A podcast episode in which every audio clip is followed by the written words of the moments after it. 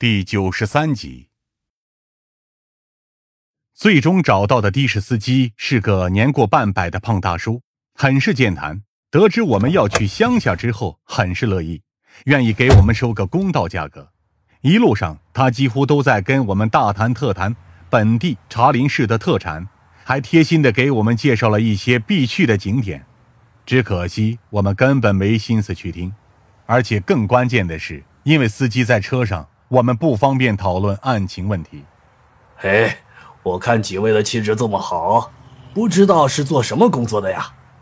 司机师傅默然问道：“我家的孩子跟你们差不多大，现在啊，正在省城教书呢。”林霄淡淡的笑了笑：“啊，我实际上也是老师，大学老师。”师傅吓了一跳：“哟，大学讲师，这么年轻啊？那可真是年轻有为啊！”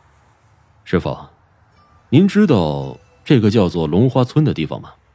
林霄接着问道。而这个龙花村实际上是莫林师娘故乡老家的名字。龙花村已经不在了。师傅说出的话让我们大吃一惊。去年还是前年啊，那里啊。发生了一场山林大火，好家伙，几个山头啊都被烧得寸草不生的。我着急的追问道：“那龙花村的村民呢？”大部分人都搬走了，只有一些少部分的老人不愿意走，还留在那里，顽固的很。师傅看了我们一眼：“你们要去龙花村？那地方最近可不太平。”早就传言说啊，那地方闹鬼呢。闹鬼什么的，我们自然不会相信。只是等到了龙花村之后，我们才知道为什么这里会产生那样的传闻。在我们目之所及的地方，几乎到处都是一片黑漆漆的山头，丑陋粗糙的纹路伴随着一阵烟灰的味道飘散在空气当中。这场山火的波及范围竟然这么大吗？夏灵薇很是吃惊。龙花村呢？师傅指了指我们站的地方，你们脚下就是了。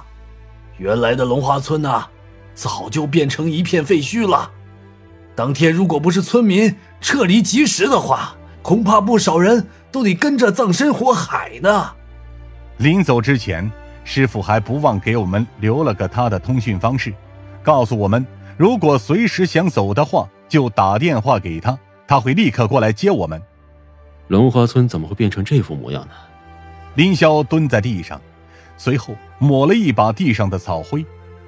看这程度，至少已经有大半年没有人踏足过这里了。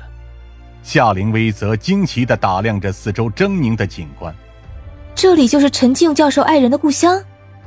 没错，如果老师真的在这里的话。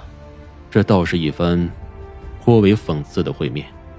林霄站了起来，在一片烧焦的土地上，他又能做些什么呢？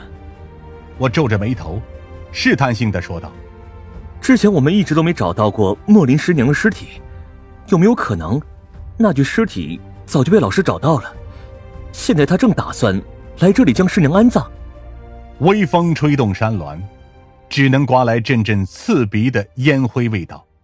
我们意识到这片土地确实已经不适合常人居住，因此才往村子内部走去。外围基本上都已经被烧得一干二净，居民大多也都已经搬迁出去了。但位于村子内部的一些小屋，依旧很是牢固，而且还在远处的时候，我们就已经见到了一些人影。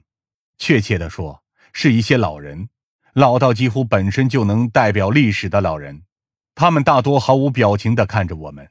也许在过去的时间里，有不知道多少感到好奇的记者或者游客来到这里观看这样的惨状，感慨几句，随后便头也不回地回归大城市的花花世界。